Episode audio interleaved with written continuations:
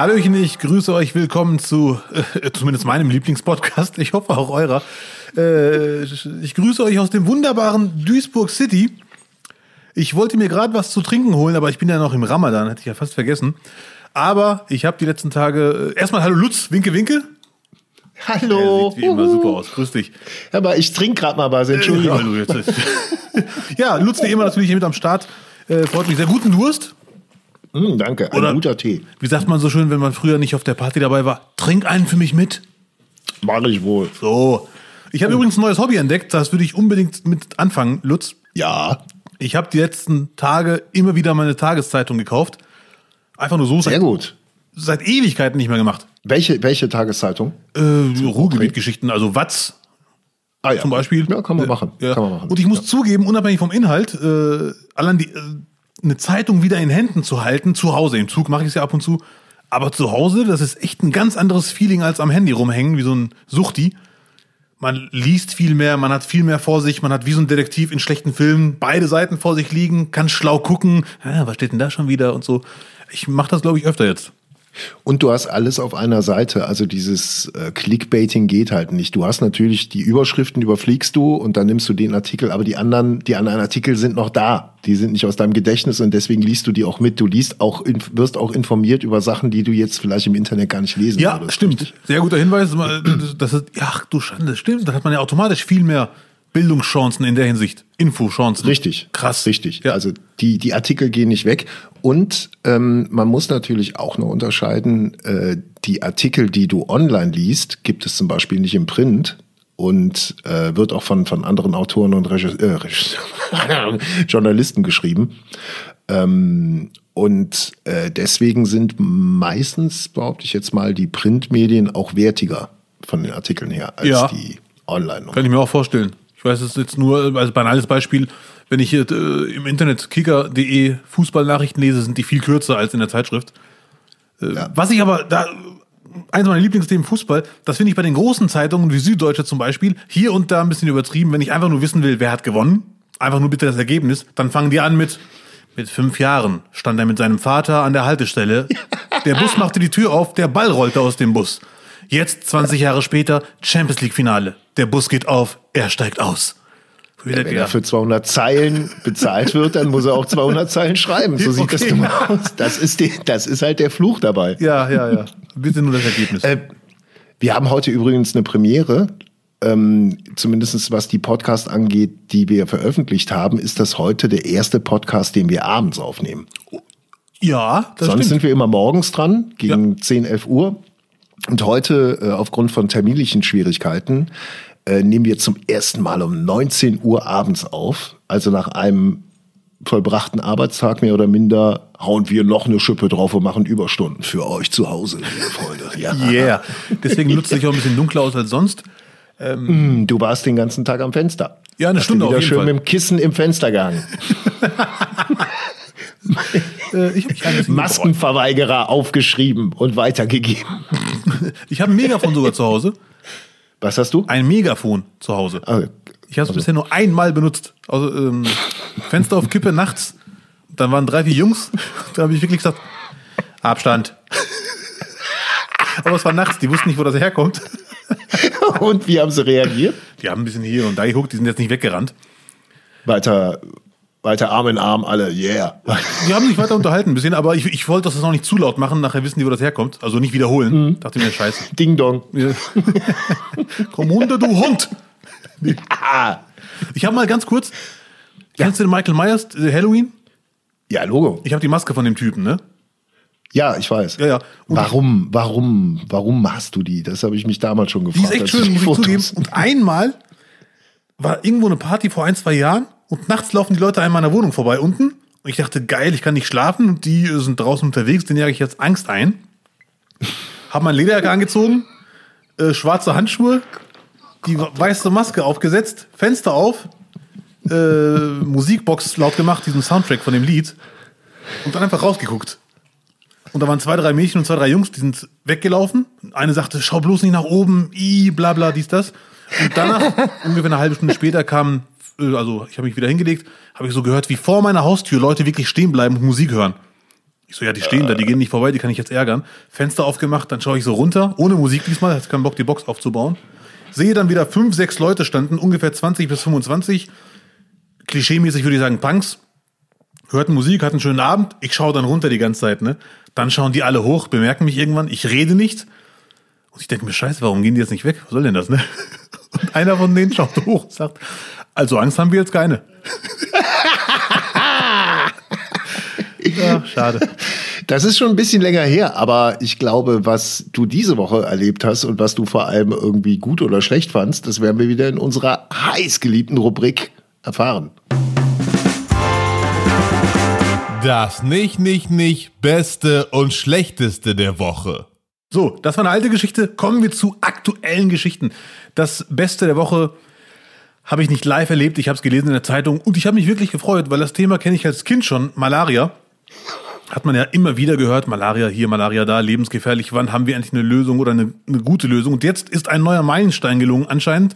Die Uni Oxford, also die drei besten Freunde von Karl Lauterbach, haben einen Impfstoff gegen Malaria, einen Impfstoff gegen Malaria entwickelt, der erstmals die Anforderungen der WHO erfüllt, nämlich mindestens 75 Prozent Wirksamkeit zu haben. Und das ist echt ein Meilenstein.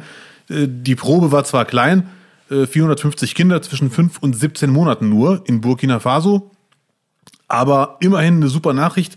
Jährlich sterben 400.000 Menschen durch diese Erkrankung Malaria, davon 270.000 Kinder. Und so gesehen ist das echt eine to- tolle Nachricht. Der Impfstoff heißt aktuell R21 Matrix M. Da würde ich aus Respekt schon gehen, wenn ich? Malaria wäre. Ja, ja. Also der aktuelle Okay. Name, die aktuelle Bezeichnung. Ja. R21 Matrix M. Der, der, der Arbeitstitel. Ja, der Arbeitstitel zum Beispiel. Ich, äh, also für mich ist das die Nachricht der Woche, was positiv angeht. Es ist, eine, es ist eine super Nachricht, aber natürlich der falscheste Zeitpunkt, um da auch mal sich irgendwie einen Schulterklopfer abzuhören. ich habe Impfstoff für Malaria gefunden. Interessiert mich nicht, bring mal gegen Corona, du Idiot! Dumme Sau! Ja.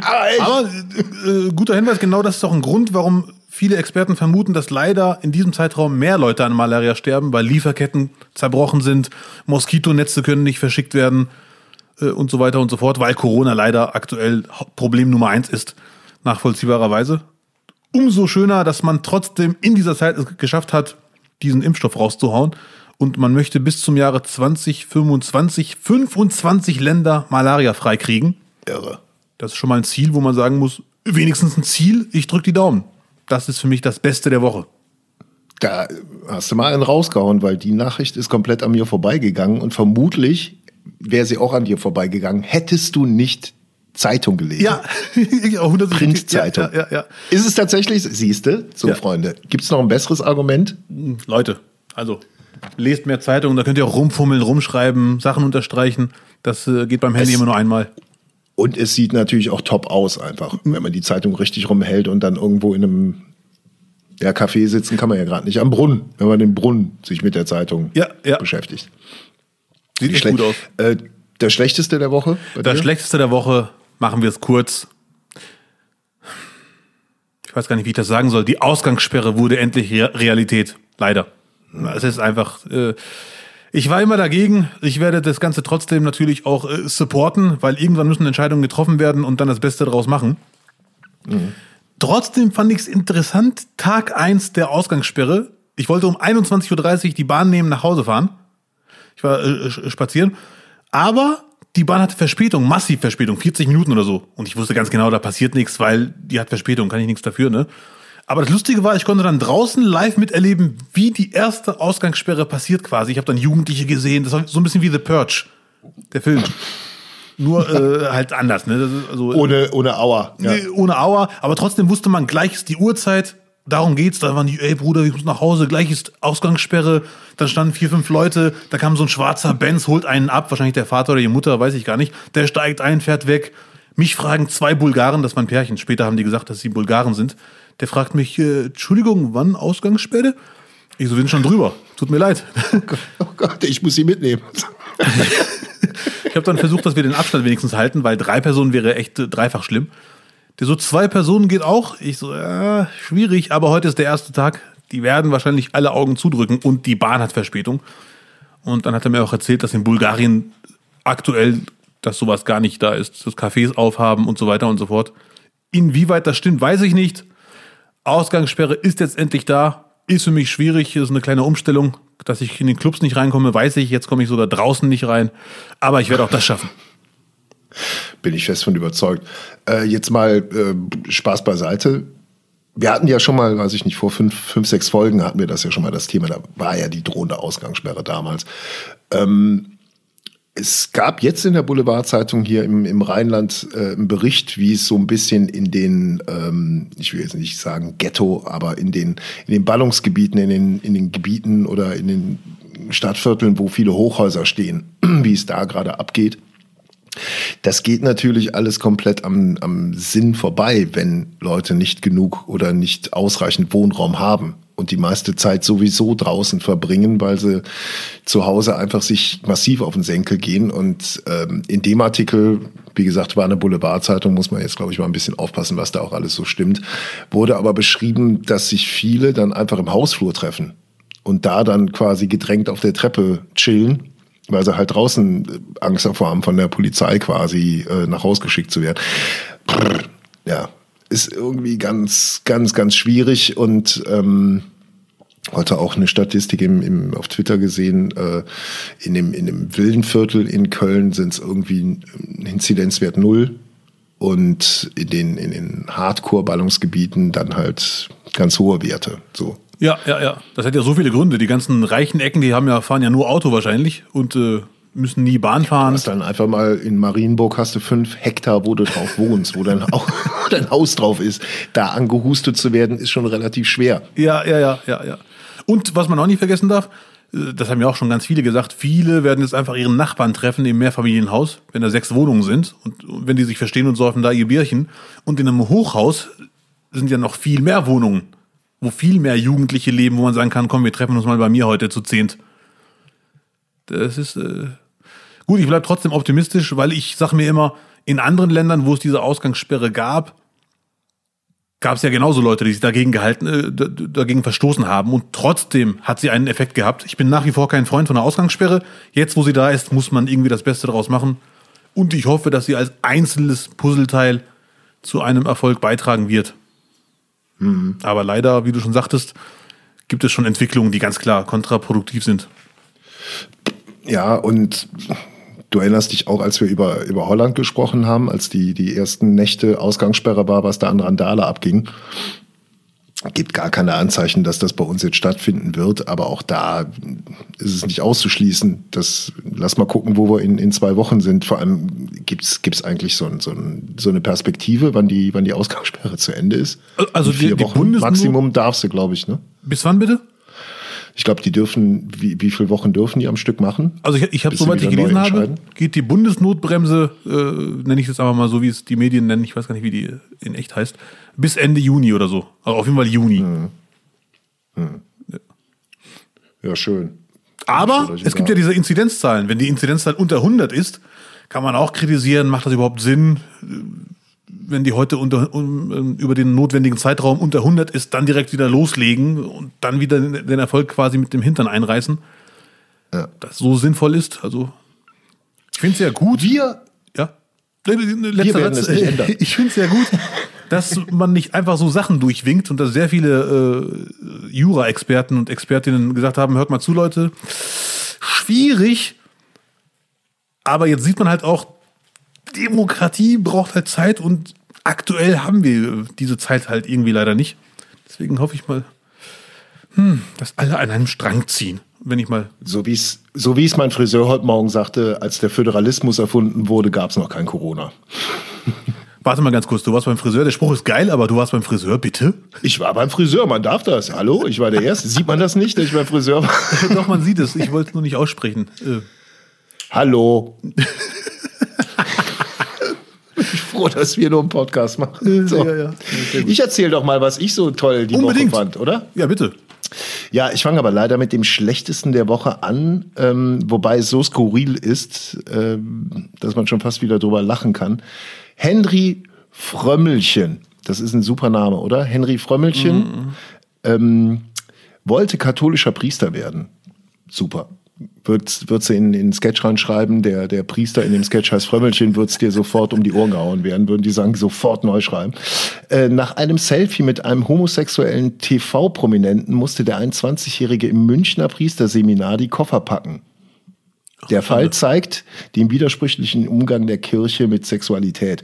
Also der junge Mann war in München unterwegs und hat auf der Straße Prince Charming sagt ihr vielleicht was? Vom Hörensagen nur. Ich habe ja, Blu-rays genau, nicht zu Hause. Dating-Show, Privatfernsehen, ähm, hat er getroffen und mit ihm äh, Selfie gemacht und das auf Instagram veröffentlicht. So, daraufhin wurde er dann quasi äh, vom Priesterseminar entbunden, darf also deswegen nicht Priester werden.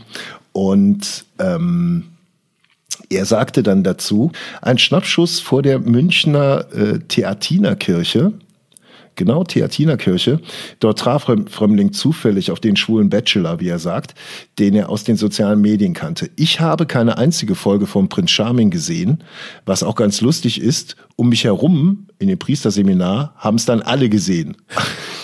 Nur ich nicht. so es ist, es ist halt einfach unfassbar und zeigt auch, dass die irgendwie jetzt auch aus den Diskussionen der letzten Wochen irgendwie überhaupt nicht gelernt haben. Ähm, dazu kommt ich aber dann direkt zum Besten der Woche, wobei es eigentlich das Beste des vergangenen Monats ist, weil ausgerechnet hier in Kleve haben sich fünf Priester zusammengetan und ganz eindeutig sich gegen, Be- gegen die Ansage der katholischen Kirche gewandt. Fünf Pfarrer aus Kleve äußern ihre Kritik. Die Pfarrer des Dekanats Kleve richten sich gegen die Beschlüsse der Glaubenskongretation. Sie wollen eine Neubewertung der Homosexualität. Ich lese mal gerade kurz weiter. Sie schließen sich den Forderungen des Weihbischofs Franz Josef Overbeck aus Essen an. Wortwörtlich, es braucht eine ernsthafte und zutiefst wertschätzende Neubewertung der Homosexualität in unserer Kirche, damit es für viele Menschen mit gleichgeschlechtlichen Orientierung zu einer überfälligen Befreiung aus immensen Leidensgeschichten und in Vergangenheit und Gegenwart kommen kann. Was ich wirklich großartig Ja, finde. ja, auf jeden Fall. Vor allem ist das ein, schon ein sehr mutiger Schritt, so klar Stellung zu beziehen. Und ich sage jetzt auch mal ganz plump, vor allem, dass sowas dann vom Land kommt und nicht von der Großstadt, ist schon mehr, mehr als bezeichnend. Wobei wir haben hier in Kleve nichts mit Köln zu tun. Ne? Also ich glaube, wenn Wölki das lesen würde, wird ihm vermutlich ein Ei aus der Hose fallen. Das würde ich auch gern sehen. Apropos Wölki, kenn, kennst du die Parodie von, von Wölki bei den Mitternachtsspitzen von Susanne Petzold? Nee, leider nicht. Boah, das ist brutal. Muss, muss, musst du und ihr, liebe Zuhörer, unbedingt mal angucken, kann man sich im Netz anschauen.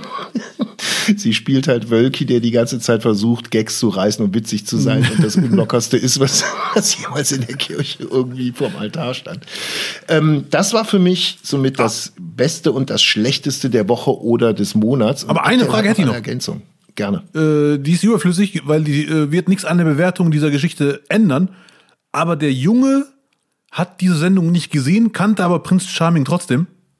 Von Instagram. Ah, okay. Ist Der kann von. Instagram, hat das Foto gepostet und irgendjemand scheint wohl auch dann auf Instagram unterwegs zu sein und hat das Foto dann Ja, gesehen. ja, ja, okay.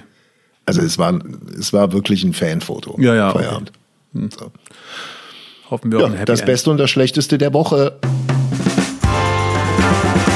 Wir kommen noch zu was äh, anderem, was mich in der vergangenen Woche sehr, sehr hart getroffen und beschäftigt hat. Äh, wir haben wieder Zuschauerpost. Diesmal aus meinem Umfeld. Und äh, um zu verstehen, worum es geht, muss ich vielleicht mal ausholen. Ähm, ich habe das auch, glaube ich, auch schon mal am Anfang erzählt. Äh, ich vertreibe mir abends die Zeit, indem ich einfach Playstation zocke mit Freunden und wir haben dann einen Sprachchat. Und ein Running Gag ist bei uns, dass wir uns gegenseitig, und das stimmt auch, eine Ö-Schwäche unterstellen. Das ist ein Ding, das gibt's glaube ich, im Rheinland, in ganz Nordrhein-Westfalen irgendwie, wenn man versucht, Hochdeutsch zu reden, dass da mal ein I zu einem Ö wird. Oh. Hat mal einen Kollegen, der sagte, geht bitte nicht da vorne in den Wald, da sind Hirsche. Und dieses IÖ, Hirsch, Hirsch, Hirsch, Ja. habe ich leider auch manchmal. Ich reiß mich hier natürlich massiv zusammen und bin auch sehr stolz drauf. Aber nach der Folge, nicht die mit Markus Maria Profitlich, sondern die Folge davor, bekam ich um 8.35 Uhr morgens eine WhatsApp. wo drauf, die, die Nachricht war sehr, sehr einfach. Da stand Minute 28,20. Du hast wirtschaftlicher Aspekt gesagt.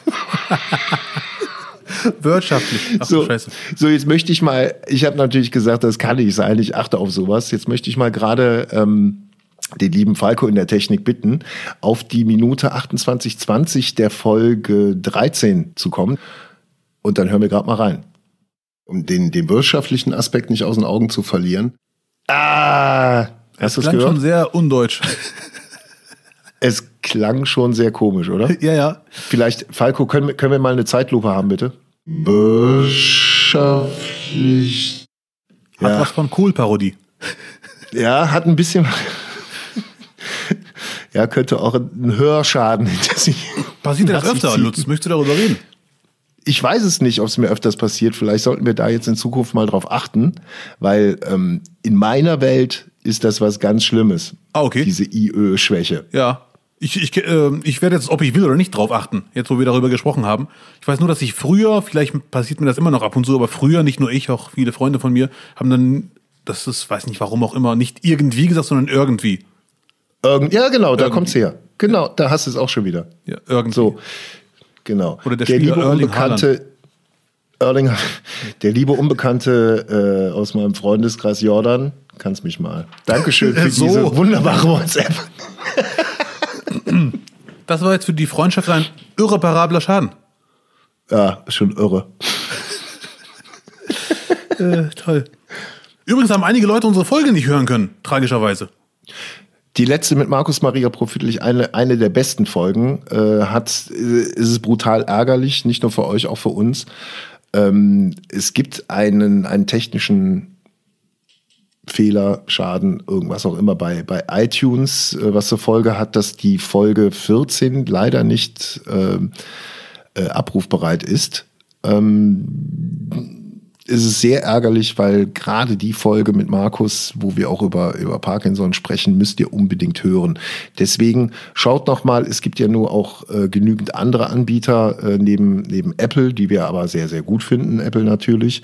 Ähm, und hört euch doch dort die Folge an. Ihr verpasst wirklich was und ähm, möchtet euch das nicht nachsagen lassen, dass ihr diese tolle Folge nicht, nicht, nicht mit Markus Maria Profitlich verpasst habt. Ja, ja, kann ich auch echt nur empfehlen, hat großen Spaß gemacht. Und ich möchte jetzt schon mal klarstellen, dass an den Gerüchten nichts stimmt, dass Bill Gates hinter der Apple-Störung steckt. Nein. Nein, hat andere Gründe, die wir aber auch noch nicht kennen, leider. Und keiner weiß, wie lange sich das hinzieht. Ja. Schade. Oh Mann, oh Mann. Wo du gerade Bill Gates sagst, wir werden nachher natürlich auch noch mal äh, ein bisschen über äh, Dichtmachen sprechen. Alles dicht machen, nicht nur uns, sondern alles dicht machen sprechen. Die nicht ganz gelungene Aktion. Die war echt nicht ganz gelungen, 53 aber apropos dicht machen, da habe ich noch eine andere Sache, die ich gerne loswerden wollen würde. Herr Ja, Debner. bitte. Ja. Mach den Pott wieder zu. halt dich an den Ablauf, Freundchen. Ist doch gut. Nee, es hat mit Ablauf nichts zu tun. Es passt sogar sehr, sehr Nein, das ist auch dein Podcast. Nein, Spaß. Ich habe, ich werde jetzt echt regelmäßig Zeitung lesen. Ich habe über ein sehr geiles Experiment gelesen, was es wohl gab. In Frankreich, im wunderschönen Frankreich, stand unter folgender Überschrift, die muss ich kurz vorlesen, weil die ist zu lang. Wie verhält sich die innere Uhr, wenn man jeglichen Raumzeitbezug verliert? Die Frage klingt erstmal sehr trocken. Was meint er jetzt? Kann er mich bitte in Ruhe lassen? Ganz einfach, in Frankreich sollten 15 Menschen, Freiwillige, das muss ich betonen, die wurden nicht entführt, 40 Tage in eine Höhle rein. Und zwar absolute Dunkelheit, kein Kontakt zur Außenwelt. Es war durchgehend, die ganzen 40 Tage immer ungefähr 10 Grad. Luftfeuchtigkeit, jetzt festhalten, 100 Prozent. Und natürlich kein Handy, kein Laptop, kein Föhn und so ein Gedöns wurden, also sie hatten keinen Kontakt zur Außenwelt, aber sie wurden bewacht von Profis.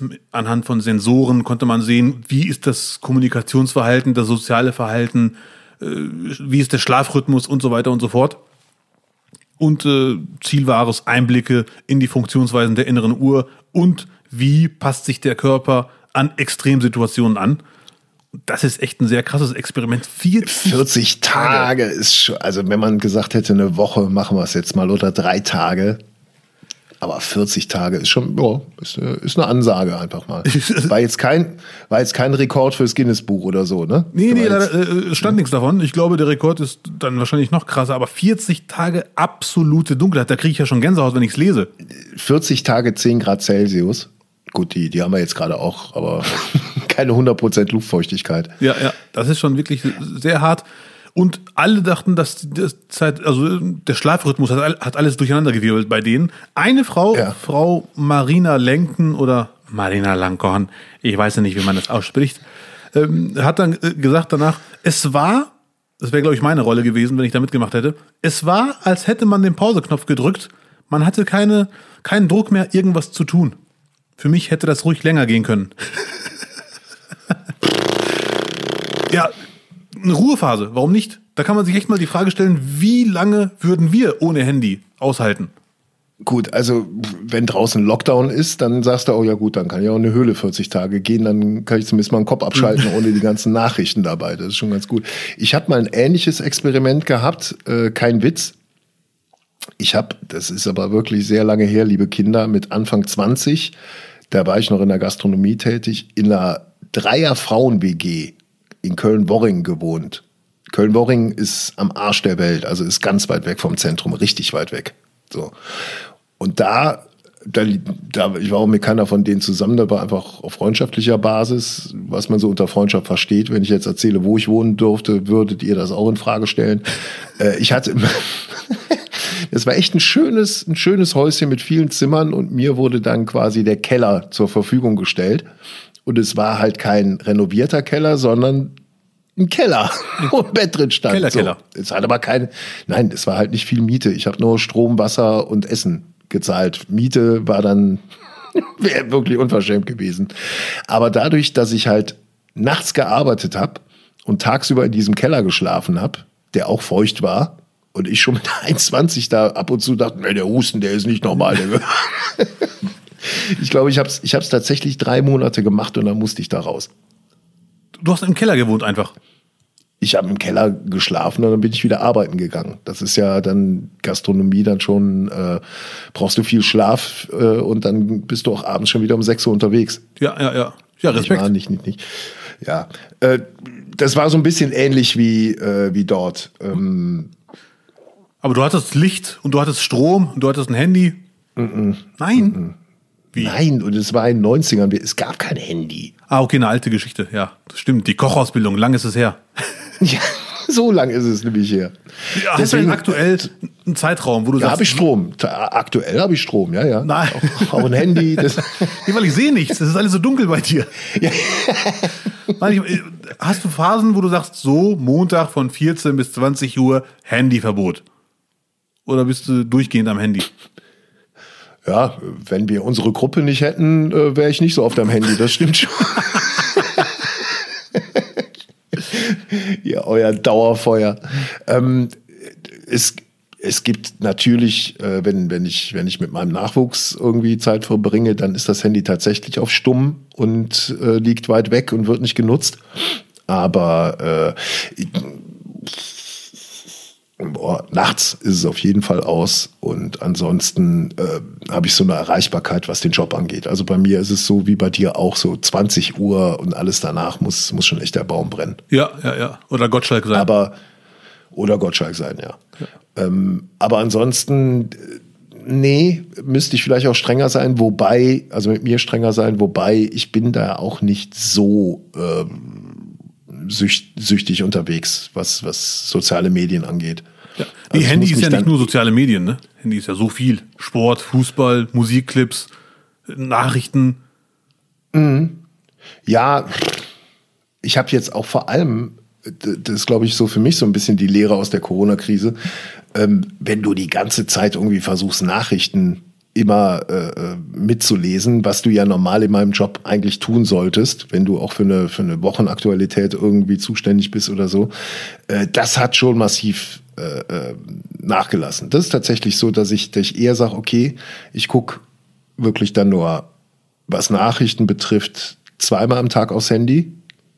Weil es wird ja wirklich alles komplett ganz schnell rausgehauen, bevor es überhaupt mal reflektiert oder ein, ein, einschätzbar ist, wird es ja rausgehauen. So. Ähm, deswegen und abends gucke ich dann lieber äh, Tagesthemen oder Heute-Journal, als dass ich mir, weiß nicht, in einer Viertelstunde von der Tagesschau halt dann auch nicht alle Informationen ins Detail irgendwie liefern lassen kann. Ne? Aber dieses äh, konstant Dauerstrich-Handy, äh, nee, mache ich nicht. Ja, ich muss, ich äh, habe für mich selber entdeckt, dass ich zu oft am Handy bin äh, und habe jetzt vorgenommen, ich muss wissen, wie das geht, meine Push-Meldungen zu deaktivieren. Ja, das hilft schon. Das hilft auf jeden Fall, zumal ich diese Push-Meldungen, die haben ja andere Freunde auch von mir. Und sobald die Push-Meldung kommt, kriegen sie die auch und schicken mir die Nachricht, das hätten wir selber entdeckt irgendwo. Und ich denke, ja Leute, ich habe das doch gerade selber. Ja, Ne? ja. Ich habe dir die Push Oder was, empfohlen. was, was machst du? Ah, ich guck äh, Bundesliga-Konferenz. Ach, wie geil, ich auch. Und dann kriegst du die ganzen Ereignisse Ja. von dem Kumpel aufs Handy. Oh, gerade Elfmeter Bielefeld. Ich guck doch selber. Ein sehr guter Freund von mir schickt die Sachen immer zehn Minuten später, weil er so einen illegalen Receiver hat. Oder wie die Push-Nachrichten äh, von einer ähm, von einem großen deutschen Sender, die dann auch mal einfach zwei Stunden verzögert einfach kommen. So.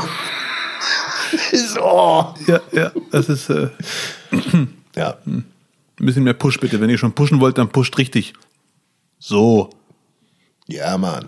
Nee, kann man, glaube ich, wirklich jedem empfehlen. Und das ist wirklich die, die Lehrer jetzt aus, den, aus der, aus der Corona-Krise, weil äh, wenn man mit der Intensität, mit der man am Anfang, also jetzt im, im April letzten Jahres vorm Fernseher gehangen hat, da war es ja schon Pflicht, jede, jede Pressekonferenz vom RKI mitzugucken. Natürlich ohne zu wissen, wie lang sich das irgendwie zieht oder, oder, aber pff, das hat ja jetzt schon, schon so abgenommen, dass es schon fast wieder ein bisschen äh, fahrlässig sein könnte.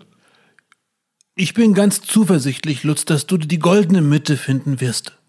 Ja. Also ich bin am Wochenende wirklich froh, wenn ich mal einfach keine Nachrichten. Kann ich vollkommen nachvollziehen. Ich habe auch irgendwann angefangen, ich bin in der Hinsicht das Gegenteil äh, von meinem Vater. Mein Vater guckt Nachrichten um 10 Uhr, 11 Uhr, 11 Uhr 5, 12 Uhr, 12 Uhr 15, 12 Uhr 30, durchgehend. Von arabischen Sendern bis Deutschland, USA und äh, vergleicht Aha. dann. Und dann will er so ein eigenes Bild sich daraus machen. So, wo Und ist die goldene? Mitte? Und Die ich habe in mir Duisburg vorgenommen, dann. Die goldene Mitte ist in Duisburg im Wohnzimmer bei deinem Vater. Nee, der da in laufen Bielefeld. alle Hallo. Informationen zusammen. Also, Entschuldigung, Bielefeld, ja, genau. äh, Alles entspannt. Äh, Sorry, der wohnt in Bielefeld. so ein Typ, der in Duisburg wohnt. falls das Finanzamt zuhört. und ähm, ich habe mir selber, wie gesagt, vorgenommen, weil Nachrichten haben echt die Macht, einen runterzuziehen, negative. Man soll nicht völlig blauäugig durch die Gegend rennen, aber banales Beispiel, aber bringt es auf den Punkt nach meiner Meinung, die Nachrichten berichten nicht von 50.000 Menschen, die 10 Euro am Automaten abheben, sondern vom Bankraub. Und äh, das muss man immer wissen, anstatt sich wirklich jede negative Nachricht äh, an, äh, fehlt mir der, äh, das Ende des Satzes, also zu nah an sich Rein- ranzulassen. So, das war das wo du gerade wo du, wo du gerade Finanzamt sagst und nicht zu nah an sich ranlassen, war es bei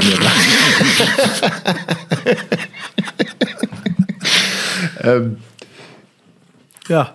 Ich bin, Abdel, das hat, das wirst du jetzt nicht in unserem Ablauf finden, aber ähm, es kam mir gerade und ich habe gemerkt, wie mein, Gebi mein Gewissen gerade sich gemeldet hat und deswegen, ich weiß nicht, vielleicht schneiden wir es auch raus, vielleicht bleibt es drin, mal gucken. Ähm, ich habe heute Steuer gemacht. Meinst du, ich kann meinen Karpfenkalender absetzen? Als ich habe einen Karpfenkalender gekauft und der hängt auch in meinem Büro und ist auch ein Kalender, den ich für die Arbeit benutze. Also ich gehe morgens in mein Büro und schaue an die Wand, da hängt dieser Karpfenkalender und dann gucke ich auch, ah, das ist der Tag und an dem Tag erinnere ich mich, muss ich arbeiten. Für mich ist das ein ganz klarer Fall. Ja, Ja.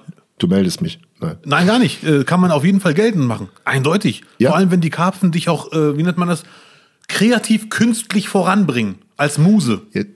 Ja, also da sind nicht nur Karpfen auf den Bildern drauf, aber Oh, was denn sonst? Du, du oder was reingeschnitten? nein, Frauen, die die gefangen haben, sind damit drauf. Ah, okay. Ah, Du kannst ja mal Carpenizer äh, googeln. Karpfeneiser. Aber du, Carpenizer. ja, ja. Ja. äh, aber du glaubst, das geht, geht cool. 100 Das ist Pro. okay. Nach deiner, also ich bin ja Finanzfachmann. Und Jurist. Äh, abgebrochener Jurist und Finanzfachmann. Wenn du heute tippst, dass Manchester City, nein Spaß, nee. so. Ja, gut. Ja. Ja, ich, ich, ich ring noch mit mir. Ah, Weil es geht um ist ja- Gewissen, nicht um, nicht um darum, ob es erlaubt ist. Erlaubt werden wird's schon sein. Ah, okay, vom Gewissen her sehe ich es genau wie du. Da würde ich auch äh, die ein oder andere schlaflose Minute haben. Ja. Ja. Aber jetzt ist gerade gut, glaube ich. Ja. Nee, wenn du sagst, das geht klar, dann, dann, dann werde ich ihn doch absetzen. Ja. Vielleicht schicken sie uns ja auch einfach Carpenizer, wenn wir oft genug sagen, dass das so ein super Kalender ist. Aber erst nächstes Jahr bitte. Den von diesem Jahr habe ich ja schon. Ja, ja. Irgendwann reicht's auch. Das Jahr ist ja schon bald, bald schon um. Ja. Ja, sonst gibt's einen mit dem Fliegenwedel, nicht wahr? Oh, meine Lieblingsgeschichte. Ah, heute auf den Tag genau ab der. Du weißt natürlich, was jetzt kommt. Und äh, kannst du mir nochmal einen Reminder an mich selber schreiben, dass ich mir einfach mal die, die Artikel, die ich hier vorlesen oder zitieren möchte, einfach in der Größe ausdrucke, die ich dann auch lesen kann. Ähm, am 29. April 1827 gab Day Hussein, sagt ihr das was? Ja, mein Der Großvater. Hussein? ja, das war fast ein Großvater, ähm, ein Empfang aus Anlass des Ramadans. Passt also in die Zeit. Da, also du weißt genau, 18, äh, äh, 1827 war auch um diese Zeit Ramadan. Ähm, zudem auch der französische Konsul Pierre Deval äh, erschien. So, jetzt war es so, dass die Franzosen, besser gesagt Napoleon, Kriegsschulden hatten bei diesem äh, algerischen Herrscher. Und die hat er dann zurückgefordert. Also es war die Geschichte jetzt zu erklären, wie die Schulden zustande kamen. Es waren halt quasi so übermittelte Schulden äh, von der Bank. So und er sollte die eintreiben. Äh, hat er ihm gesagt, was ist hier mit den Schulden? Zahlt ihr die, Frankreich? Und der Konsul sagte, no, ich kann nicht. Und was hat er, was hat er gemacht, der Hussein? Er hat ihm zur Strafe drei Schläge mit dem Fliegenwedel gegeben. Ins Gesicht. Also es werden keine richtig harten Schläge gewesen sein, sondern ich glaube eher so ein so ein dreifaches. Hat aber danach, glaube ich, äh, äh, starke militärische Konsequenzen für ihn gehabt und für Algerien. Dennoch finde ich die Idee, mal wieder ein Fliegenwedel einzuführen, hervorragend. Nicht nur wegen der Fliegen, auch einfach um Leuten mal einen mitzugeben. Ja, ich kann verstehen, was du meinst. Ich habe auch direkt Bilder vor Augen. Ist für mich sogar eine Art, wo man sagen kann, drei Schläge mit einem Fliegenwedel, egal wie schmerzfrei das ist, ist noch erniedrigender als eine Kopfnuss. Definitiv. Ja, ja, ja. Weil bei Kopfnuss kannst du sagen, ja, der sah auch scheiße aus. Nachdem ich mit ihm fertig war. Ja, was hat er denn gemacht? Was hast du denn gemacht, als er dir mit dem Fliegenwedel... ich habe ihm Taschentuch durch den Kopf gezogen. Ich habe no gesagt. So, und vielleicht wäre das ja mal äh, die, die beste Reaktion gewesen, wenn man auf alles dicht machen reagieren wollte. Ach du Scheiße, alles dicht machen. Ja, ja. Also wir wollen jetzt nicht nochmal komplett ins Detail gehen. Ähm, was mir jetzt so, wir haben ja den Montag, wir zeichnen heute ausnahmsweise mal montags auf. Ähm, die ganze Nummer ist jetzt vier, fünf Tage her. Ähm, es ist immer noch irgendwie am, am Brodel, am Lodern. Es gibt da eigentlich mehr Verlierer als Gewinner gibt's gar nicht, glaube ich. Der Stand jetzt Kiste nein. auch von den Leuten, die es kritisiert haben, sehe ich eher mehr Verlierer als schlaue Sätze, die da gefallen sind. Also, Ich habe es auch natürlich gelesen, es war irgendwann abends ging's los und dann habe ich mir gedacht, vielleicht sollte man immer drei Stunden warten, bis man reagiert. Oder vielleicht sogar Ja. eine ganze Nacht. Drei Tage warten, bis man reagiert. Meine Empfehlung. Drei Tage sogar. Ach du Schande. Ja, halt abwarten. Ja, manche Sachen brauchen einfach mal eine Zeit, bis man 53 Videos erstmal geguckt hat. Da muss ich mich leider selber äh, maßregeln. Ich habe auch nur vier Videos geschaut. Hat mir dann auch gereicht, ehrlich gesagt.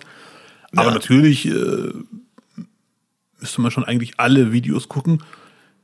Für mich, falls dich meine Meinung überhaupt interessiert, ist die Aktion komplett misslung misslungen. Also komplett. Für die Querdenker war das der Transfer des Jahres.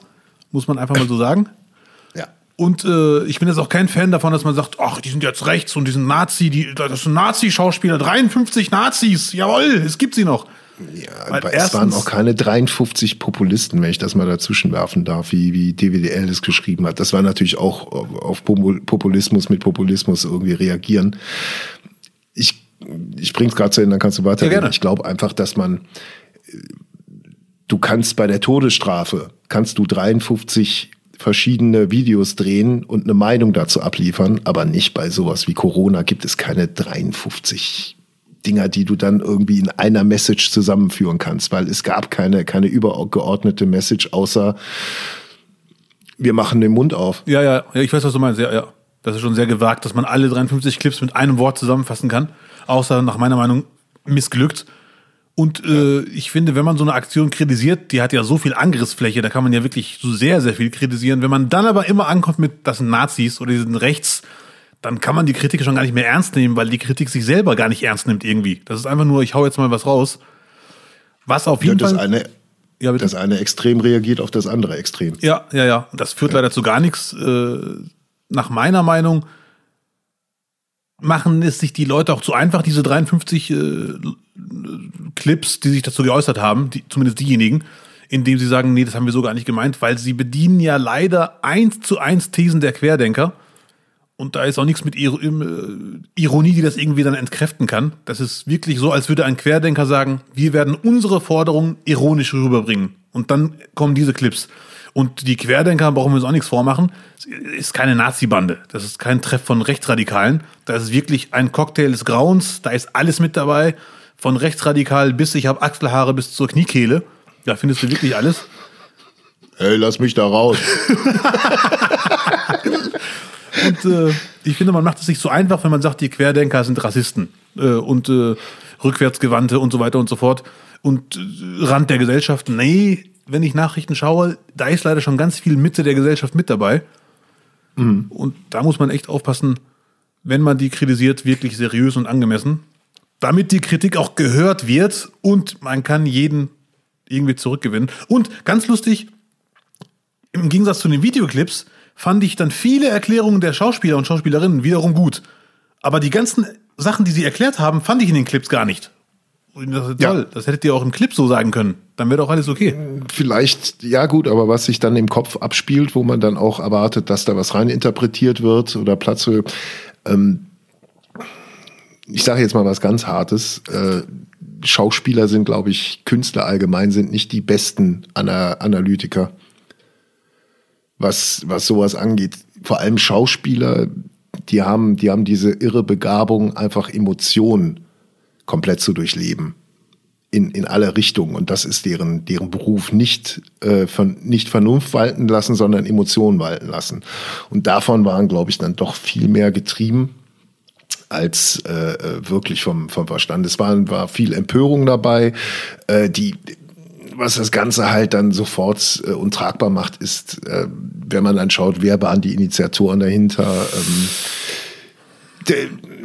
da gab es den einen, der, der wohl schon mit Querdenkern irgendwie äh, zusammengelaufen ist und äh, der Regisseur, der, der Tatortregisseur, hatte dann auch den ein oder anderen Track veröffentlicht, der halt gar nicht geht.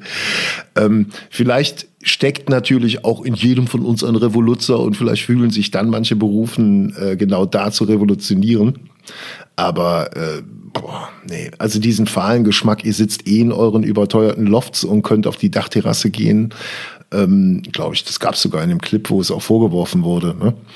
Ähm, ja, es sind, es sind nicht die Leute, die, die jetzt so, so groß anprangern können. Und die sind ja auch in den, Na die gucken ja auch Nachrichten selber. Die, die müssten eigentlich selber checken, das, was ich hier gerade sage, ist eins zu eins Verschwörungstheorie Querdenker. Es gibt nur Mainstream-Medien und die Meinung von oben und wir müssen gehorchen. Das war leider schon hier und da, muss man schon sagen, auch ein bisschen enttäuschend. Ja, aber genau diese 53, also viel, die meisten von diesen 53 Schauspielern waren ja wirklich erste Garde. Ja, definitiv. Und die, die halt ein, ein, ein doch, denke ich, sehr exklusiven Stand auch in der Gesellschaft haben.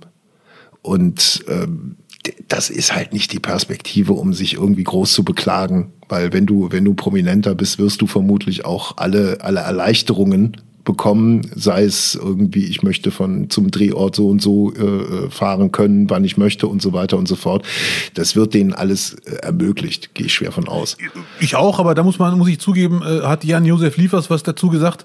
Er sagte nämlich genau das. er ist in einer privilegierten Position und hätte sich zurücknehmen können und gar nichts machen, weil ihm geht's ja im Vergleich zu vielen anderen gut. Aber er hat es wohl auch gerade für die Schauspieler und Schauspielerinnen gemacht, die leider die fette Arschkarte gezogen haben.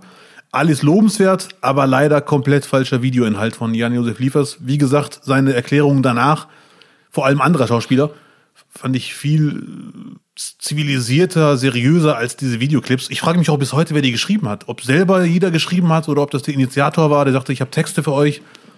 Der Initiator, also der, der Regisseur, hat ja gesagt, er wäre ja auch Autor und äh, der hat sich da so ein raus, bisschen rausgepimmelt. Der meinte, ähm, natürlich schreibt man dann hier und da dann mal mit. Ah, okay. Das kann aber alles heißen. Also äh, was, was mich halt echt irritiert ist, das sind, das sind halt echt Leute mit richtig harten Umsätzen und da hängen, die, die machen ihren Job ja nicht alleine. Ne? Also die, die haben ja Managements und das sind halt richtig große Agenturen, wo dann auch zwei, drei von denen, die da mitgemacht haben, auch dabei waren. Ähm, es las sich so, als ob der Regisseur viele, mit denen er auch dreht, ähm, einfach so persönlich angesprochen hat und die dann auch glaube ich, einfach blind gesagt haben, ich kenne den, ich habe mit dem Erfolge gefeiert, ich weiß, wie der tickt. Wenn der mir das irgendwie anbietet oder, oder sagt, er es machen, dann bin ich dabei. Da wurde, glaube ich, gar nicht groß drüber nachgedacht. Aber äh, wenn da Agenturen das mitgekriegt haben, das ist so ein bisschen wie bei der letzten Instanz, wo auch keiner nach dem Produzenten gefragt hat derjenige, der, der da auch so ein bisschen mit in der Verantwortung ist, der wurde einfach nicht, äh, äh, wurde noch nicht mal befragt dazu. Ne? Da muss dann der Moderator aushalten. Ähm, äh, also hinter, hinter, hinter großen Schauspielern äh, steckt schon ein Team. Ne? Da ist dann nicht eine Sekretärin, die die Anrufe entgegennimmt und sagt, Herr Liefers würde gerne dort mitspielen oder so. Da, da ist schon viel mehr dahinter. Und dass es den allen durchgegangen sein soll, boah, keine Ahnung. Schwierig. Aber wie du schon sagtest, sehr emotional waren die Schauspieler. Das könnte auch ein Grund sein, warum Til Schweiger nicht mitgemacht hat. Und was ich persönlich, muss ich leider zugeben, äh, echt gut fand, ist, dass die Schauspieler, das weiß man zwar, aber das war wieder mal schön zu sehen, die haben alle so eine klare Ausdrucksweise. Das ist echt krass. Die haben so eine klare Stimme. Wusste ja. man vorher, aber es ist immer wieder krass zu hören. Und Jan-Josef Liefers liebt sich sehr. Immerhin. Natürlich, immerhin. Robert Downey Jr. für Deutschland. Ja, stimmt. Ein bisschen ist da, ist da was dran. Ähm, also den Vorwurf an die Medien, dass sie Angst schüren, der ist ja nicht von der Hand zu weisen. Zumindest sage ich das jetzt mal, ob es natürlich alles, was, was von Medien kommt, wird schon bewusst gemacht. Äh, sei es über Clickbaiting, mit welcher Headline kriege ich die meisten Klicks. Das geht nun mal über, über Angst schüren. Ähm, die, Na die reinen Nachrichtensender, vor allem die privaten, arbeiten auch nicht anders. Wenn, wenn man sich die, die anschaut, womit sie die Leute am Programm halten, mit Bauchbinden und alles, das führt natürlich auch alle, das, das bedient sich auch alles aus diesem Angstspektrum. Ähm, dennoch kann, oder, oder ja, die gibt's ja mittlerweile nicht mehr, aber diese, diese wirklich täglichen Sondersendungen zum Thema Corona und so weiter und so fort oder auch behaart, aber fair, wo, wo natürlich dann auch gar mal mit dem Finger da äh, rumgestochert wird. Äh, das ist nicht von der Hand zu weisen, aber es gibt genauso die Medien, die es nicht machen und gut informieren. Die muss man sich suchen und die muss man nicht groß suchen, die gibt es. Ja, ja auf jeden Fall. Das finde ich leider auch ein Armutszeugnis, dass die wirklich, ja. also wenn sie wirklich diese Videoclips ernst meinen, und davon gehe ich einfach mal aus, warum soll ich jetzt denen unterstellen, dass sie nicht wissen, was die da machen, dann gucken die wirklich gar keine Nachrichten. Da reichen sogar Clickbait-Nachrichten, um zu wissen, was, äh, was gerade los ist, in was für eine Pandemiewelle wir stecken. Und leider Gottes haben sie wieder einmal nicht nur Schauspielern, sondern auch der ganzen Kunst- und Künstlerszene einen Bärendienst erwiesen mit der Aktion. Ähm, auch das spricht wiederum für das, was du sagst. Alarmstufe Rot hatte zwar auch einen Hype und man hat darüber gesprochen, aber so einen krassen Hype wie alles dicht machen, hatten die nicht, zumindest nicht so konzentriert. Und das spricht wieder dafür, dass die negativen Sachen immer viel mehr Gehör bekommen. Und dann kann ich nur sagen, danke Jan-Josef Liefers, danke Heike Makatsch und wie ihr alle heißt. Die anderen Namen nenne ich nicht, weil viele haben ihre Clips gelöscht und möchten gar nicht mehr damit in Verbindung gebracht werden. Und, ja, äh, Heike Makatsch war ja die erste, die sich rausgezogen hat.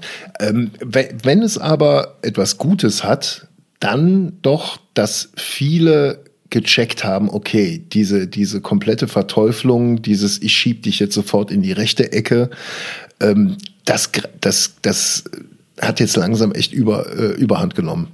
Es hat brutal überhand genommen. Wenn, wenn jemand wie Restle äh, von, von Monitor tatsächlich dann auch sagt, Leute, äh, das, da muss man aufpassen, man kann die jetzt nicht in die rechte Ecke stellen, dann da merkt man, okay, da, da findet ein Umdenken statt, weil bei Restle genauso verhaltensauffällig ist, Ich was das angeht. Wort.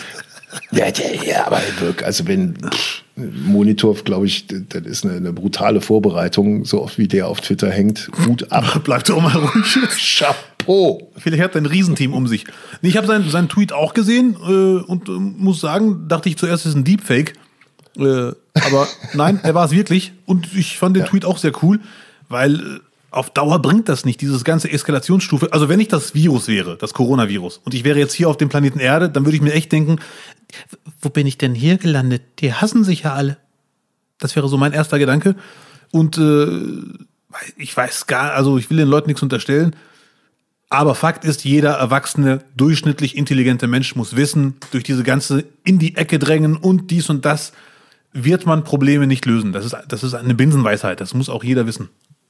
Ja, aber äh, ganz interessant auch, was das für Früchte trägt, dass man, dass man auch mal ein Gesicht zum WDR-Rundfunkrat bekommen hat, nicht wahr? Also es gibt ja da auch nur dieses Gemeinschaftsfoto, wo man dann auch dann genau gucken muss, wer ist was. Man kennt keinen von denen, das sind ja keine, keine wirklich Prominenten. Aber äh, wie heißt er? Garrett Duin oder Gerald Dune? Das ist aber ein cooler Name. Der, ja, ja. Aber äh, er hat halt äh, ver verlangt, dass, dass Jan-Josef Liefers äh, zukünftig nicht mehr in Tatorten spielen soll. Das war ja dann die Reaktion. So. Und äh, da hat der, hat der Rundfunkrat, glaube ich, auch mal so ein, nur mal einen Spalt hat die Tür aufgemacht und ich hoffe nicht, dass das der Wind ist, der da weht. Er hat ja auch danach dann zurückgerudert und auch gesagt, dass der Tweet Quatsch war. Ähm, dennoch, wenn man den Rundfunkrat vielleicht mal nicht rein weiß, sondern auch mal divers besetzen möchte, ich glaube, da hat jemand die Hand gehoben. Der Ja, also bitte, jetzt reicht's aber. nee, der hat massiv Gegenwind bekommen und sagte, wie du schon sagtest, der Tweet war Mist. Ich glaube, ich ein Zitat sogar. Ähm, wie, und auch er hätte das nie im Leben geschrieben, wenn er zwei Stunden lang überlegt hätte. Oder erstmal Laptop weglegen, Handy weglegen, was ist da eigentlich passiert, wie kann man angemessen reagieren. Und das kann man von Leuten in solchen wichtigen Positionen auch erwarten. Absolut. Ja, aber da, klar. Nerven sind, Nerven sind insgesamt angefressen. Ne? Ja, ja, ja. Da, da musst du nur mal, nur mal einen Finger drauflegen, da gehen die Leute schon hoch. Ja, ja, das ist wirklich äh, krass. Der Bärendienst, der alles dicht machen bleibt, aber ich, ich finde das gar nicht so negativ alles in allem, äh, weil sie ja wirklich sehr schnell eingesehen haben, schneller als die Super League. Äh, nein, nicht ganz so schnell. Sie haben das Spielfeld betreten und sind nach drei Minuten direkt wieder weg. Immerhin. Ja, aber ein Geschmäckle bleibt. Ähm, Man muss Liefers tatsächlich vielleicht noch zugute halten, äh, dass er ja äh, 89 dann doch auch beim, beim, beim Umsturz der DDR auch beteiligt, ja, er war jetzt nicht am Umsturz beteiligt, hat aber damals schon, schon sehr deutlich Wort, äh, Wort ergriffen und äh, Reden gehalten. Er kommt aus einer, aus einer, äh, aus einem anderen Land am Ende und ist auch unter einer ganz anderen Regierung aufgewachsen. Und äh, das ist auch wieder so ein, so ein Punkt, glaube ich, wo wir uns als, als Wessis einfach mal äh, ja, vielleicht mal, vielleicht mal auch mal einen Schritt zurück machen müssen und sagen, okay, die haben einen anderen Background, die blicken da anders drauf und äh, die, die nehmen, also wie gesagt, ich bin ein Kind der, der 70er, 80er Jahre. Äh, ich kenne nur Wohlstand in Deutschland. Ne? Also Ja. das ist, das ist jetzt so, uns geht es immer noch brutal gut einfach. Aber ich bin aufgewachsen einfach ohne jedwede große politisches Interesse. Das, das war gar nicht nötig. Das haben wir nicht gebraucht. Bis in die 90er Jahre hast du es nicht gebraucht. Ähm, und das unterscheidet uns dann, glaube ich, dann doch sehr von, von den Leuten, die aus dem Osten kommen. Und äh, da gehört es, glaube ich, auch einfach mal dazu, dass man da auch hinhört und vielleicht auch mal sagt, okay, äh, wir sind ein Deutschland und das sind Erfahrungen, die wir jetzt auch mittragen und teilen müssen und auch berücksichtigen müssen. Ohne, ohne äh, Liefers da irgendwie jetzt äh, den Rücken stärken zu wollen. Aber äh, ja, die Eitelkeit spielt natürlich eine, eine große Rolle. Ich glaube nicht, dass er jetzt eine PR-Aktion daraus, äh, dass das eine PR-Aktion war. Das ist, glaube ich, Quatsch. Es war, es war schon, schon in gewisser Weise ein Zündeln. Leider. Und es sind, nochmal um es zuzumachen, es sind ja alles genau die Vorwürfe, die man aus den 80er Jahren von, der, von, den, von den Linken äh, äh, auch gegen die Kohl-Regierung gehört hat. Gleichschaltung der Medien. Mm, Ja, ja, ja. War, Ne? Also inhaltlich so war das echt eine Katastrophe. Die alles Dichtmachen Aktion, inhaltlich leider Thema verfehlt, Sätzen 6. Ja. Was, welche, welche Aktion würdest du denn jetzt machen? Ja, gut. Mm, Ja. Nee, aber, aber jetzt mal, jetzt mal ernsthaft die Frage, wie, wie sollte es denn aussehen? Sollten sich Künstler allgemein dann eher zurückhalten? Weil ich habe jetzt in der, in den anderthalb Jahren irgendwie nur gefühlt nur so halbherzige Protest, Proteste mitbekommen. Also Alarmstufe Rot war bestimmt nicht halbherzig und muss man auch allen Leuten danken, die da auf die Straße gegangen sind für die, für die Live-Branche. Aber genützt hat es ja nur nichts. Leider. Da äh, muss man einfach so sagen. Aber egal, was man für eine Aktion macht, es muss einfach eine Aktion sein oder sollte eine Aktion sein, wo die Leute authentisch, ehrlich ihre Probleme auf den Tisch bringen. Und das war alles dicht machen auf gar keinen Fall. Das Thema hatten wir jetzt schon ausreichend. Das war einfach nur eins zu eins Querdenker übernommen. Äh, Aber ich sehe das genau wie du. Die Künstler, mich eingeschlossen, müssen mehr machen und hoffen, dass man dann auch gehört wird. Im Wissen aber natürlich, dass andere Berufsgruppen und andere Menschen eine, eine viel schlimmere Arschkarte aktuell haben. Man darf aber die Künstlerszene auch nicht so jetzt überschätzen. Es gibt ja zig Menschen, die arbeitslos wurden, die wirklich am Existenzminimum sind oder wenn nicht sogar schon drunter oder Theater, die nie wieder aufmachen. Weil es gibt ja viele Menschen, die kennen Künstler nicht, Comedians nicht und denken, ach, ihr habt so einen tollen Job und jetzt macht mal nicht einen auf, ich bin am Arsch. Aber es ist leider die letzten Monate, es wird immer schlimmer. Das ist echt eine sehr, sehr harte Zeit für alle Berufsgruppen, äh, für alle Berufsgruppen stimmt nicht, für alle Menschen. Und keiner will sich vergleichen mit Krankenschwestern und Krankenbrüdern, wie sie alle heißen. Aber die Künstlerszene fällt immer so ein bisschen hinten weg. Und ob man das, wenn Corona irgendwann in die Knie gezwungen ist, wirklich alles mh, retten kann, ich bleibe aus Prinzip optimistisch, aber so viele Argumente fallen mir jetzt gerade nicht ein. Ich glaube, das, was, was so, so ein bisschen die, die, auch die ganze Nummer noch zusätzlich unangenehm macht, ist, äh, die Schauspieler, die sich da äh, geäußert haben, sind alle vermutlich in der, in der, in der Wahrnehmung äh, alle systemrelevant. Das ist, glaube ich, wirklich der Punkt. So, die werden systemrelevant äh, behandelt und äh, das, das gibt dem Ganzen dann wirklich nochmal so eine, so eine richtig harten, zynischen Beigeschmack. Ja, ja, ich weiß, was du meinst, ja. ja. Und wenn ich Querdenker wäre, wäre ich jetzt echt sauer. Weißt du warum? Ich würde nur sagen, hey, seit zwölf Monaten äh, schwitze ich mir einen ab auf Demos und keiner will mit mir reden. Und jetzt die Schauspieler sagen das Gleiche, was ich sage. Die schreiben bei mir ab. Und jetzt sagt Armin Laschet, ja, ich muss mit denen reden. Da würde Ja. ich mir als Querdenker verarscht vorkommen, ehrlich gesagt. Naja. Wie viel sie denken, naja. Vielleicht haben sie auch schon genug quer gedacht. Vielleicht. Ja, gut. Nee. Also, ich glaube, wir können uns darauf einigen, Jan-Josef Liefers wird nicht der Mann der Woche werden. Nein, da habe ich einen anderen ausgepackt. Da habe ich eine Oh, andere. ich bin gespannt. Wer wird sein? Wie heißt nochmal der andere Schauspieler, der mitgemacht hat? Nee.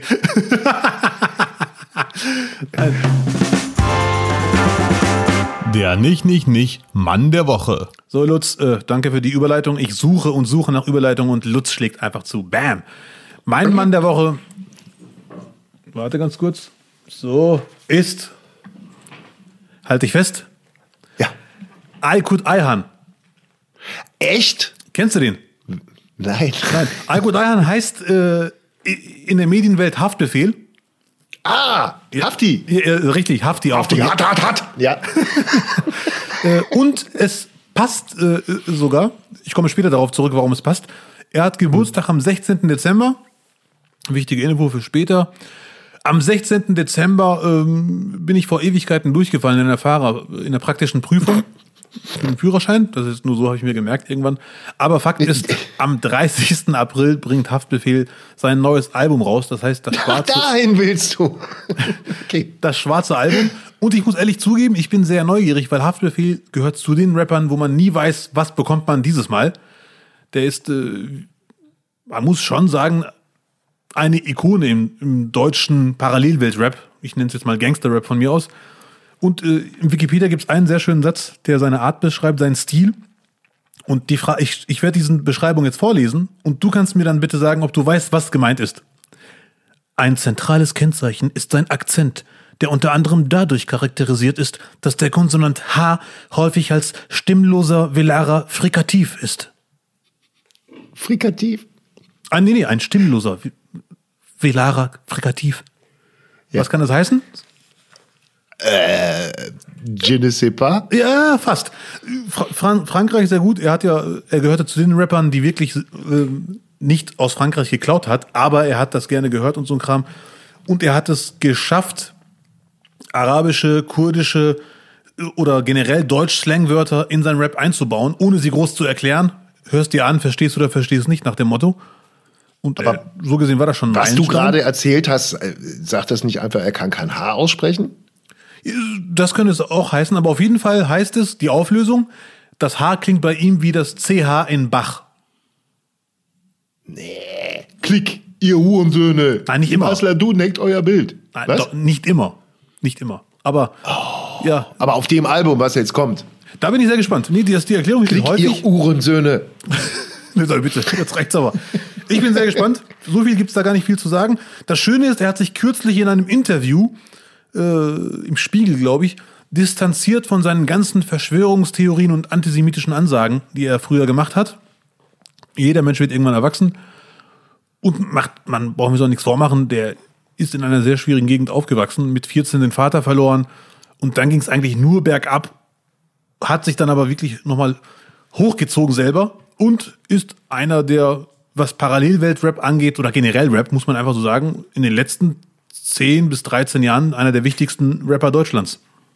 Aber nicht jeder, der seinen Vater verliert, wird automatisch Antisemit. Oder? Nein, das war nicht keine Begründung, um Antisemit zu sein. Also, okay, Äh, um. Gottes Willen. Es ist, das, ich, ich, ich glaube, es hagelt. Nee. Aber gut, dass du es klarstellst. Man muss ja heute immer alles klarstellen. Ne?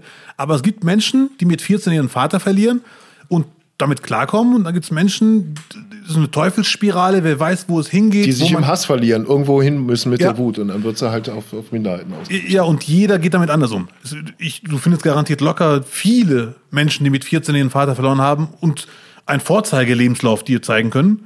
Schön, freut mich, das sind dann sehr starke Menschen. Haftbefehl und viele andere haben es äh, nicht geschafft, was aber auch darin liegt, dass er auch mit Eltern in einer sehr schwierigen Gegend aufgewachsen ist, Offenbach oder Ja. wie ich es nenne, Mar Marokko Nord. Und äh, das ist eine sehr, sehr Multikulti-Stadt. Ich habe es immer schon gehört, wenn ich in Marokko war, waren so viele Autos mit Offenbach-Kennzeichen in Marokko. Dann dachte Ich Ernsthaft? schon, ja, ja, wirklich. Das, da, da, ich, ich glaube, in Deutschland gibt es keine Stadt, in der in Prozent so viele Marokkaner leben wie in Offenbach. Das weiß ich, aber das, das sind wir, ja gut, aber Die das machen da Urlaub. Lustig. Und da haben Ja, halt das ist aber trotzdem lustig. Das, das ist in Marokko nur offenbar, nur offenbar. ja, ja. Und wie gesagt, er hat sich distanziert. Wenn ich mich recht entsinne, sind wir mal, äh, ich, war- ich war mal, Offenbach hat auch Fußball, ne? Ja, klar. Ja, ja, Offenbach. Ja, ja, ja, da, da ist der FC mal im Pokal rausgeflogen. Heißen die Kickers zufällig? Offenbacher Kicker? Ja, ja, ja, ja. Da, da ist der FC mal im Pokal rausgeflogen. Da war ich bei dem Spiel. Ja. Und da hat Poldi, glaube ich, auch eine rote Karte gekriegt. Ja. Das verbinde ich mit Offenbach. Sehr schön. Offenbacher Kickers, der Kapitän heißt doch Tsubasa Ozora, falls das jemand wissen Zu, möchte. wie heißt der? Tsubasa Ozora. Nee, war ein Cooler Scherz. Name. zu, zu Basa, zu, zu. Ja, ja, ja. Und äh, Haftbefehl, das ist ja oft so. Leute hören sich Musik an und reduzieren Menschen auf die Musik, die sie machen. Ich will jetzt gar nichts schönreden, aber wenn man einen Rapper kritisieren möchte, dann sollte man sich dann auch Mühe machen, das ein oder andere Interview zu hören. Auch aktuellere. Weil ein Mensch entwickelt sich ja weiter im Optimalfall. Und er nutzt aktuell wirklich sehr viele Gelegenheiten, um zu sagen, jeder Mensch soll an den Gott glauben, an den er glauben möchte, oder an gar keinen glauben. Hört auf, äh, euch gegenseitig zu hassen. Das ist ja fast schon Bollywood, seine Interviews. Und er sagt auch ganz klar, Rap ist für ihn wie ein Film. Das sind Geschichten, die es im wahren Leben gibt, diese Drogengeschichten, aber es ist auch hier und da wie ein Film gemacht alles. Also mein Mann der Woche, Haftbefehl, ab morgen sein Album, das schwarze Album. So, und dann, weil wir jetzt schon massiv hängen, komme ich auch direkt zur Frau der Woche. Und die bringt auch ein neues Album raus. Bam! Die nicht, nicht, nicht Frau der Woche. Die nicht, nicht, nicht Frau der Woche. Ähm, ich habe noch nicht mal irgendwelche Notizen gemacht, weil es sofort bei dir Klick machen wird. Annalena Baerbock. Oh, natürlich. Die Mit großartige. dem neuen Album Ich will Kanzler. so sieht's aus. Bam. Ja. War, war natürlich max, maximal präsent in der vergangenen Woche. Ähm, hat, weiß nicht, ob du es gestern gesehen hast, äh, war auch bei Anne Will. Gab zuerst mit ihr alleine einen Talk, hat sie sich echt gut verkauft. Anne Will hat sie auch äh, ganz gut mal versucht, in die Mangel zu nehmen, aber da hat sich äh, Frau Baerbock nichts anmerken lassen, außer dass sie ihr Wasser schon recht oft angerührt hat. Daran merkt man es schon. Das Ja. sind, glaube ich, dann noch diese, diese, äh, diese Überbrücker, wenn man noch nicht so richtig, richtig im, im Schwergewicht unterwegs ist. Ähm, ich finde es interessant, man merkt ihr halt äh, so eine, so eine angenehme Unverbrauchtheit an, diese, oder man kann es auch einfach Frische nennen. Ähm, also Merkel hat man bei ihrer kan Kanzlerkandidatur schon einfach mal die, die Jahre äh, mit Kohl angemerkt. Die hat äh, schon das ein oder andere Stahlbad hinter sich, wobei ich nicht sagen will, dass es bei den Grünen sehr wahrscheinlich hinter den Kulissen angenehmer ist. Ähm, es, ich, ich fühle mich gerade aktuell massiv an, an Schulz erinnert. Vor, vor vier Jahren, als auch der Schulzzug durch Deutschland äh, rollte und eigentlich ja. jeder sagte, verdammt nochmal, der Unser aller Martin. Sympathien. Unser Martin, der wird Kanzler. Äh, die Gefahr besteht gerade auch so ein bisschen, äh, wird, wird die Zeit jetzt bis September zeigen. Ich glaube, das werden, werden noch ganz interessante Monate. Ähm, was ich so beobachte, ist, dass die Klar, dass du in der Opposition natürlich viel drastischer und härter forderst, auch was, was Umweltveränderungen äh, angeht, als wenn du jetzt äh, sagst, okay, ich möchte Kanzler werden und möchte, dass die Leute mich wählen. Da kannst du nicht so radikal, glaube ich, äh, unterwegs sein und, und Forderungen stellen. Und ist auch, glaube ich, so ein bisschen das, das, das, das Imageproblem äh, in der in der bürgerlichen Bevölkerung, dass, dass die Grünen dieses, dieses Image der, der Verbotspartei haben. Ja, ja, ja. Äh, findet aber mit, mit äh, Annalena Baer- Baerbock keine Persönlichkeit, die das irgendwie ausstrahlt. Nee, gar nicht. Überhaupt nicht. Ne?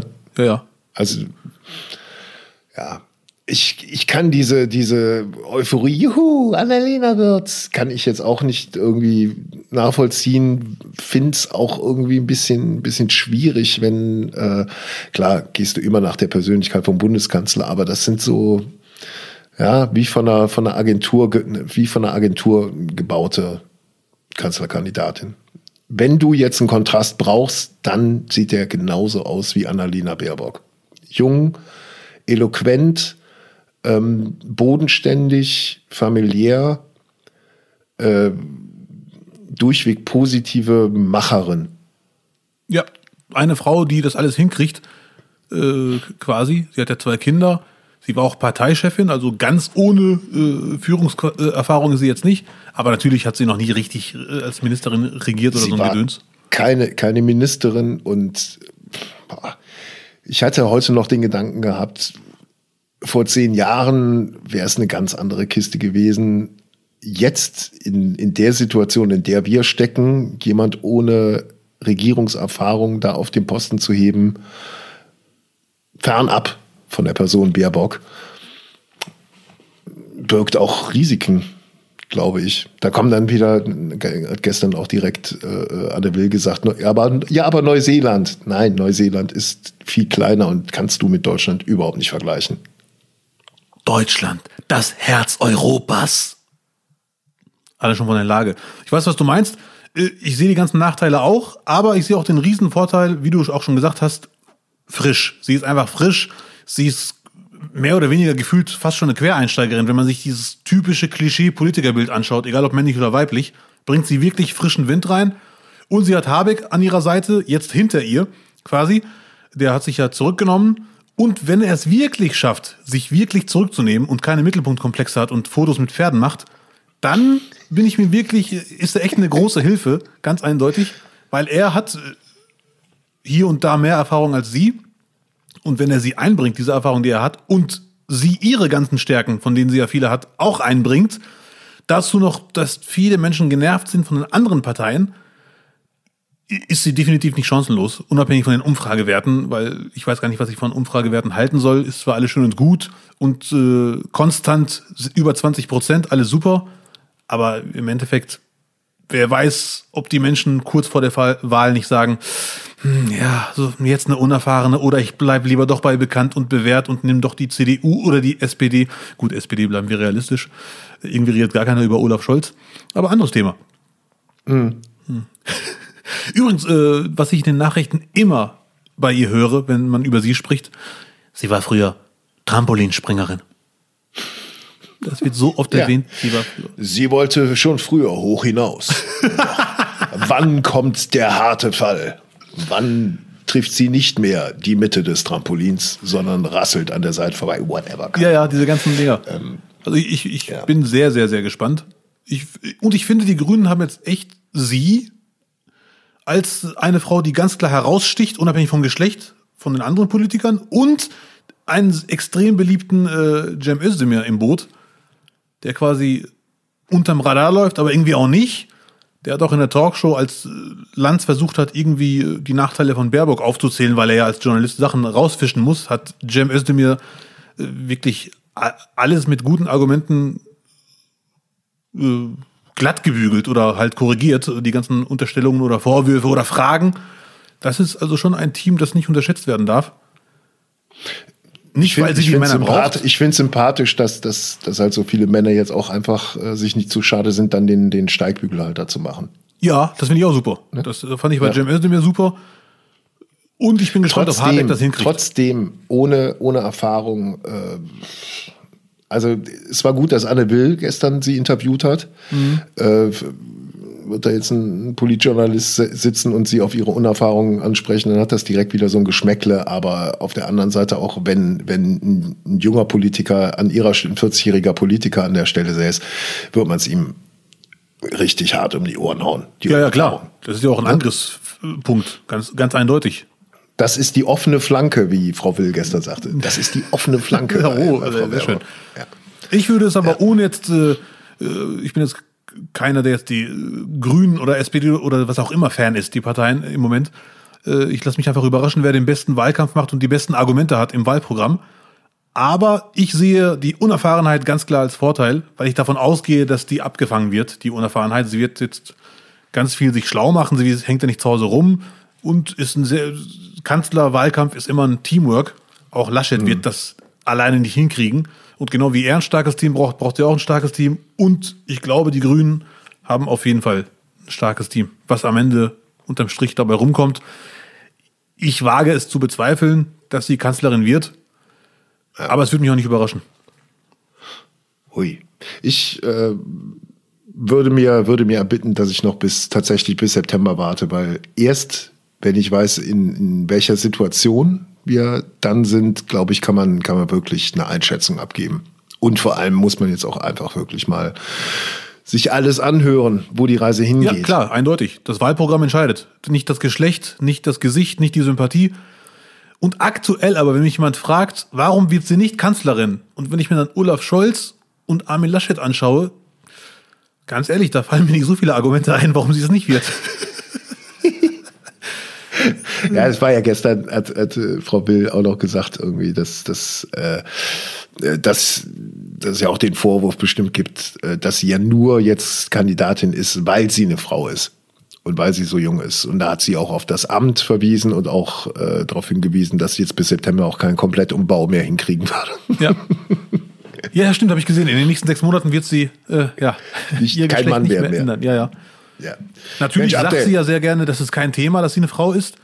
Und da sind wir alle einer Meinung, es darf kein Thema mehr sein. Hör auf, hör auf mit der Scheiße, ich kann nicht mehr hören. Mal ein bisschen Stammtisch reinbringen. Abdel, ja, du bist heute in Plapperlaune. Man merkt, dass du noch nichts gegessen hast heute. Und äh, für ein halbes Schwein. Äh, wirklich meine, meine äh, Bewunderung, dass man ohne Trinken einen Podcast äh, meistert. Chapeau. Danke, aber ich habe mich hier und da erwischt, wie ich zu schnell geredet habe. Da bitte ich bei allen Zuhörern und Innen um Verzeihung. Annalena Baerbock hätte das nicht geschafft, ohne am Wasser zu trinken, dieses Gespräch zu führen. Da bist du der zukünftigen Kanzlerin schon um einiges voraus, mein Freund. Dankeschön. Yes. Ich glaube, wir, wir, wir hätten noch tausend Themen. Wir hätten noch über Schalke reden können. Aber über die können wir auch nächste Woche noch lachen. Äh, was gab's noch? Jetzt aber Ähm. Ja. Sag mal, ist der Utz schon bis zum Geisbockheim durchgerannt? Ich hoffe Also, schon. Äh, was hat man denn ansonsten? Oh, zweimal royaler Hochzeitstag. Kate und William und Eva und Adolf am, am selben Tag geheiratet. Wusstest du auch nicht, ne? Nein. Ja. Ich kann nicht alles wissen. Ja. Tja, ab der ich, wenn ich recht entsinne, äh, bei, bei Markus mussten wir ja keine Titelfindung machen und die Woche davor, wer war dran? Weißt du es noch? Ich war dran. Du musst jetzt einen Titel finden. Ja, ich äh, bin dran. Ich habe auch schon einen, ehrlich gesagt. Ja, Aber ich habe. wir müssen. Es ist naheliegend Falco heute. muss keine Pause machen. ja, wir können eine Pause machen, weil es dazugehört, aber ich brauche keine. Wir haben keine Zeit mehr. Wir müssen jetzt. Sehr gut. Ich habe zwei Vorschläge. Du, du darfst dir aussuchen, welcher es wird. Äh, Alles nicht machen oder nicht, nicht, nicht machen. Nicht, nicht, nicht machen ist natürlich der Beste. Bam! Ist gekauft. So. Geil. Und wenn, wenn Apple dann in drei Wochen die Folge hochgeladen hat, werden sich die Leute auch richtig drüber freuen. Natürlich. Äh, äh, äh. gut. Haben wir noch irgendwas, was wir besprechen wollen? Mir glaube fällt im nicht. Moment nichts ein. Ich habe großen Spaß ge gehabt. Vielen Dank an alle Zuhörer und Zuhörerinnen fürs Dabeisein. Danke, Lutz. Yes. Ja. Haben wir Ich werde jetzt vergessen? wieder, ich werde jetzt wieder in irgendeine Höhle verkriechen bei 100% Luftfeuchtigkeit und 10 Grad und dann einfach mal das Handy ausmachen. Ich freue mich. Äh, mich. Yes. Äh, was denn jetzt? Das war nicht, nicht, nicht für diese Woche äh, eine, eine kontroverse, eine kontroverse Folge, wie ich, wie ich äh, schon kürzlich zu Falco gesagt habe, der auch diese Woche wieder in der Technik saß. Vielen lieben Dank an Falco Schulte. Äh, wir äh, hören uns wieder, so Apple will, äh, in der Nacht vom Mittwoch auf Donnerstag. Ansonsten findet ihr uns auch auf allen anderen Plattformen. Ihr findet auch einen Link ähm, zu allen Abhörmöglichkeiten auf unseren Instagram-Seiten. Ähm, und ja, das war nicht, nicht, nicht für diese Woche. Äh, ach so, ich wollte noch was in eigener Angelegenheit sagen, ne? Oder? Ja. doch. Auch ob ihr es glaubt oder nicht, wir haben euch lieb. Ich finde, das hat der Lutz wirklich sehr gut formuliert. Da füge ich mich doch einfach hinzu. Nicht, nicht, nicht.